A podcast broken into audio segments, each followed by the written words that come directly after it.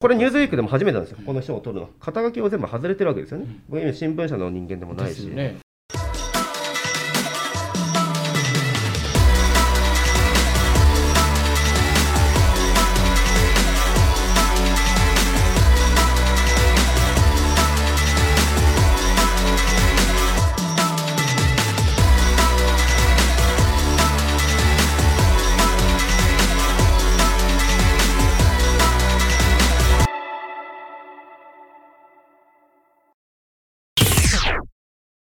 はいどうもカーツメディアワークス村上隆でございます。ということでメディア業界のプロフェッショナルにフォーカスするメディア流スタートしました。今回はですね社会派の方に来ていただきました、はい。論客ですよ。論客。皆さんテレビでお目にかかることも多くなったと思います。石戸悟さんです。ご無沙汰ですよね、そうなんですよ。実は。実は石戸さんとはですね10年前にあの毎日新聞時代にですねちょっといろいろとお仕事を一緒にすることがそうなんですよね。ええ。石戸さんがすごい形相でうちの会社に乗り込むというエピソードがあるんですけど。そういうエピソードもありつつ。テレビではしょっちゅう拝見してるんですけど、はい。私ね、このプロフィール存じ上げなかったの。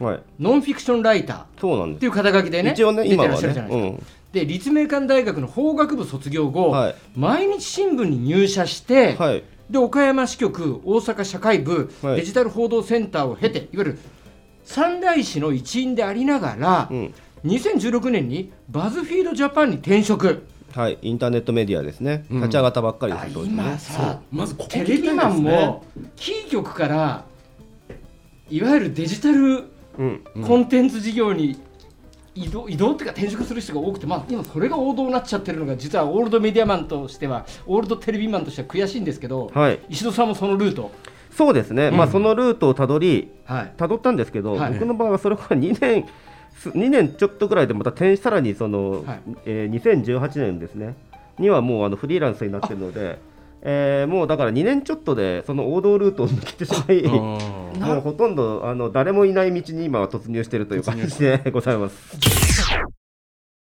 毎日新聞入るって相当勉強しなければなかなかああ入れない。まあそうだだだったんでしょうね。じゃあ5年うん前のバズフィードジャパンというのは、うんある程度キャリアがあったら多分ウェルカムな時代だったとそう思うんですよね。いやまさにそうですよ。うん、だからそそこのその天秤にかけた時にね、磯田さんはそっちに乗ったわけじゃないですか。そうですね。れなんでですか？えーっとね、いや、ちょうどね、じじまあ、時期的に10年やって、で、まあ、あのいや、新聞社でも、まあ、良かったんですけど、良かったんですけどって言ってよくないな、なんかいい、いい人生を送らせてもらいましたと。でも、い結構割と恵まれた仕事ではあったんですけど、あのインターネットメディアってちょうどね、えー2016年の1月から行くぞっていう話になってたのね、はい。スタートすると。はい。でその立ち上げができるっていう。あーそう。で僕は、えー立ち上げのその、うんえー瞬間にも立ち会えるし本当に3人とか4人とかそんなところからあの僕は入ってるからそうなってくるとだんだんその組織をが成長する過程とかあのどういうふうにして大きくしていくのかとかっていうのも、まあ、内側から見る経験って多分1回あるかないかだと思ったんですよね。えーバズフィードにはかなりその、まあ、お金もかけると言っていたし。そうですよね。ヤフーも出出そうです、ヤフー出資しね。て、えー今のだからヤフージャパンの出資、それからバズフィード本体の出資っていうのもあって、ヤフーが出資してるのはまあ予算があるでしょうけどめちゃくちゃ大変じゃないですか。いや、予算とね、まあ、予算があるっていうことと、うん。あのー要は、なんていうのかな、その実態が伴うって結構難しくて、本当にその机がまだあるだけの状態とかから始まったりとそかう。いう段階そうそうそう。でインターネットの回線がやっと引けたぞみたいなのとか。まあ赤ん坊のような時代を経て。でまあ、しかもその人数いないしね、あれもこれもやんなきゃいけないとか、で何も決まってないから、どこまで何をやるっていうのもあんまりこう分からずに、とりあえずやりながら考えるみたいな状況なんで、でもそういうのがね、割と魅力的だったんでしょうね。2016年とか2017年にバズフィードがやっぱネット記事でねいい記事載せるわけですよ。それと僕らテレビって、えー許諾を得れば、まあ、媒体から記事を、まあ、借りることできるわけです、うん。そうすると朝日毎日読売さんから、まあ、記事許諾それではい。ご紹介するじゃないですか、でもある若者がねバズフィードからっていうのを引用したら プロデューサーがバカ野郎このこんなの使えるかって話になるわけですよ。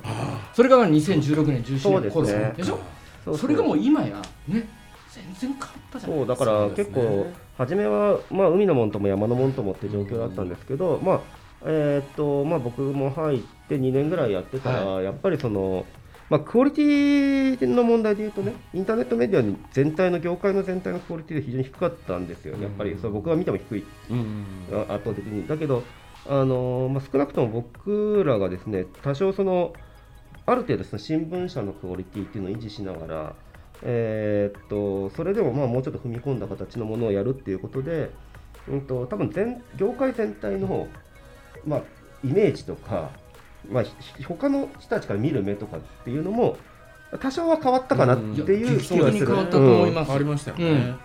そこはねあのいわゆるし信頼？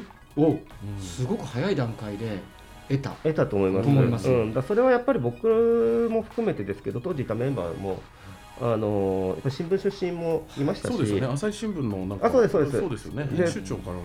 あトップはねその朝日から来た来てましたし、えーっとまあ、ネットメディアから来た人もいるし、えーで僕みたいに新聞出身も何人かいたんで、まあ、割と記者部門は新聞社中心の,、はい。若手枠をのに中から取ってくるっていうこともやってたので、そうするとねやっぱ一応こう守るべき一線とか信頼を得るために何が必要かみたいなものっていうのはみんな大体共有してるんで、えーそうすそうなってきた時にはやっぱりその他の他のメディアがインターネット基準でやってるのとは違う基準を打ち出していけたんで、それはやっぱり違いっていうのは見せることができたかなと思ってますよ。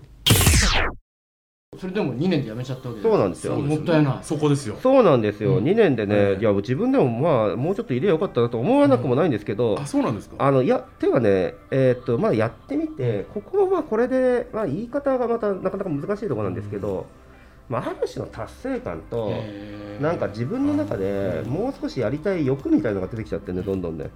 はあのもっその欲っていうのは書きたいい方向の欲そうそう、書きたい方向の欲っていう感じですね、だからあの今、雑誌でやってるような仕事っていうのをやりたいなと思ってたんですよ、でもうちょっといけるなと。それをね、インターネットでやるとなると、インターネットはやっぱどう頑張っても、まあ、長くて、2、3000字あればって感じですよ。でまあ、もうちょっとでも長く書きたいよねみたいなのとか、あのもう少しこう丁寧にやってみたいなっていう思いがあって、で、まあ、ちょっとこう一旦離れてみるかと。まあ、結局、なんか本出したりとかしたいなみたいなのがずっとあったんで、いや、うーん、じゃあちょっと、まあ、一旦やめてみるかみたいな感じの、それで全く当てがなくて、どうあしよそううみたいな。なんですか、うん。全くですか。ない、ない、全然なくて、どうしようみたいな感じで。いやらしい話聞いていいですか？どうぞ。毎日新聞はい。の社員、はい。えでデデジタルのおバズフィード。うん。そして現在のフリーランス、うんえー毎日新聞を10という軸にすると、えーやらしい話、うん。ど10その後はどういう数字になりますか？何がですか？収入？はい。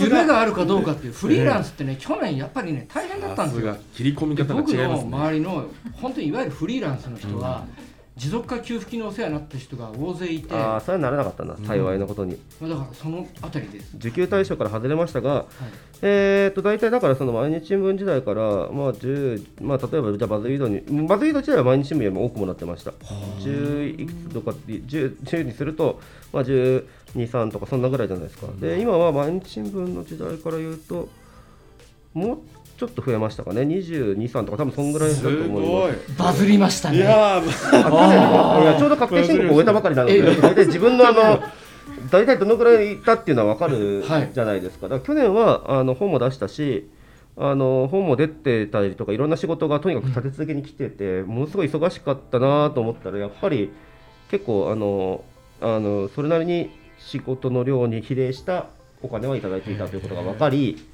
改めてよかったなとは思いましたけどね。ブレイクっていうかねフリーになってこうブレイクしたきっかけって何ですかね？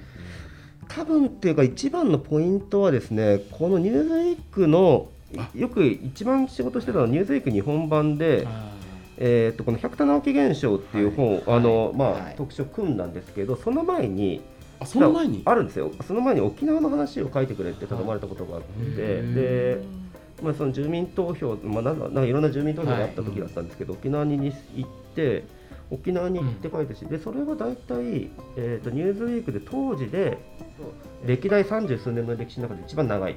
おーいいですね。一番長い。歴代最長で何文字。1対策を万1万5 6センチっていうかはい。原稿用紙でいうと40枚とかのぐらいのあの、まあ、ボリュームのものを出してさらに「ニューズウィークではまあめったにないというかあの他の企画を潰し他にあった紙面を1ページ潰して、へーあのもうでもいいからって言って全部載せてくれたんですね。はい。でそれはすごいですね。名前が表紙にクレジットされたんですよ、僕が書いた。で、ニューズウィークの表紙に、ね。そうです、ニューズウィークの表紙になるっていうのは、これも、えーっとすごく珍しいことで、ニューズウィークって原則、あの筆者の名前ってな出さないんですよ。うん。で、出したのって、本当何回かしかないんですけど、歴代数回みたいな。それで、その歴代数回のうちの1、まあ、1回目、まあ、そのの何回かのになって、えー百田直樹現象というのをやって、で当時その、まあ、渦中だった百田さんとか、はい。えー幻冬者の健城徹さんとかね、はい。えーもうの軒並み取材に応じてこなかった人たちをですね、えーまあ、一応こう、まあ口説き倒してというわけじゃないんですけど、まあ、説得して出てもらって。はい。でまあ、それをやって、それもがまたさらに歴代最長で50、今度は50枚ぐらい。ー すごいですね。でこれでいいとですね。で、これがまあなんか結構評価されて、うん。そうですよ。これが、えー、百田直樹現象は第26回編集者が選ぶ雑誌ジャーナリズム賞作品賞を受賞した、あそうなんです。でこれがまあ業界内でもすごい評価が高かったので、えーこれ、ニューズウィークでも初めてなんですよ、この賞を取るのは。今までは文藝春秋さんとかね、あのそういうところがすごくこう、あのまあ、大体こういうのを取るところだったんですけど、まあえーニューズウィークで初めてこれも取ってですね、まあ、ある意味、そこで業界内での評価が結構こう高くなった。なったおかげさまでありがたいことですよね、本当に。でもだから百田さんなんてねあのー失礼ですけど今30代ですよね、はい30代それもうはい。おっちゃんじゃないですか。おっちゃんです健城さんのブイブイ出してた頃なんてご存知なないいんでよね。んですすよ、僕は。で僕らなんかはやっぱりそれを知ってるんで、よくあの人にアプローチできたなっていう気がするんですすよね。向こうからしてみるとね若造ですよ。そう、若造。なん。うんで、でそれがちゃんと ちゃんと要するに組んでさ応じてくれてん本になったわけですよそうなねんですよ。そこの入り込み方っていうのはやっぱり人柄とかねなななんか。なんなんですかね、いや、どういう切り込み方をしたんですか？もう健丈さんに関してはね、あのー多分真正面からやったら難しいなと思ってたから、難しいと思いますよ。あのいや真正面からて電話とかファックスじゃ絶対無理だなと思ったから、はい。で秘書通してとか広報通してとかじゃ無理だなみたいな、なんで、まあ本人に手紙書いたの。あで本人に手紙書いてやでなんかまあちょっとこうこうこういう理由でなんかちょっとこう、まあ、とにかくあなたに会った話を聞きたいんだけどみたいな。でお願いしますみたいなでちょっとなんか検討してくれませんかねとかっていうのを絶対そんな軽くは書いてない。まあ。まあもちろん丁寧にですよ。ものすごい丁寧に。検討してくれませんかね？なんて、棒なんで引っ張ろうもんなら、それもアウトですよ。た だまあ一応ちゃんと書いて。健したため。三さんはでもそのね、あのなんかこう、息に感じたんでしょうね。あそれは感じうん。てく,、くださったようですよ。でうん。それでまあ僕はすごいそこでまあ会ってであれだこれだっていうのを聞いて、はい。でまあその健丈さんとねお話をまあして健丈さんってこのその件に関して、えーっと真正面から取材に応じたことって一回もなかったんですよ。でその後も一回もない。んであのこんなのって、まあ、僕なんか思うの思ったのはやっぱだからそのえーっとまあ、自分の中で要するに肩書きを全部外れてるわけですよね。僕今新聞社の人間でもないし、まあ、もちろん、ニューズウィークの、うん。ねあのもちろんニューズウィークっていうの雑誌がついてるからっていうのはあるとあるんですけどでその中で言えばあの、まあ、健丈さんからすれば応じる理由なんか何もないのによく応じてくれくださったなとは思いますけどあの本当ですね。なんかでこれはでもちょっとやっぱ自分の中でもちょっとそのあの一つこうエポックメイキングというかななんかそういう出来事になっていてでやっぱりこのあの中でねじその誰もが読みたかったあの賢者さんの声をちゃんと取ってくるとか、キャプターさんの直取材するとか、うん。でえ周辺も含めて当ていやあの取材をしていって一体これ何なんだっていうことを書いていくっていうのは結構この現象を書くっていうねうん。意味でのそのあのやり方っていうのはここであの割とこうよよくこうはまったなという気がしますね。でこれであの結構いろんなところからのさらにオファーが来るようになったので。えーメディア流ということで、えーメディアの最前線で働く人のこだわりを最後聞いて終わるんですが、はい。何かあるでしょうか？もうお客さんをこう対象が広いですから、でそこであんまりこう難しい話とかあのニュースの話って結構割とね関心を持たないとアクセスしないんだけどただあのー間口はやっぱ最大限広げとかなきゃいけないっていうのが僕のある意味での流儀というかあの考えてることであんまりその間口をそこで狭めちゃうとただでさえねあの経営しがちなもさらに狭めちゃうことになるので,、うん。で読んでくれる人に対してはその読みやすさっていうのは大事なのは間口を広げないといけないから。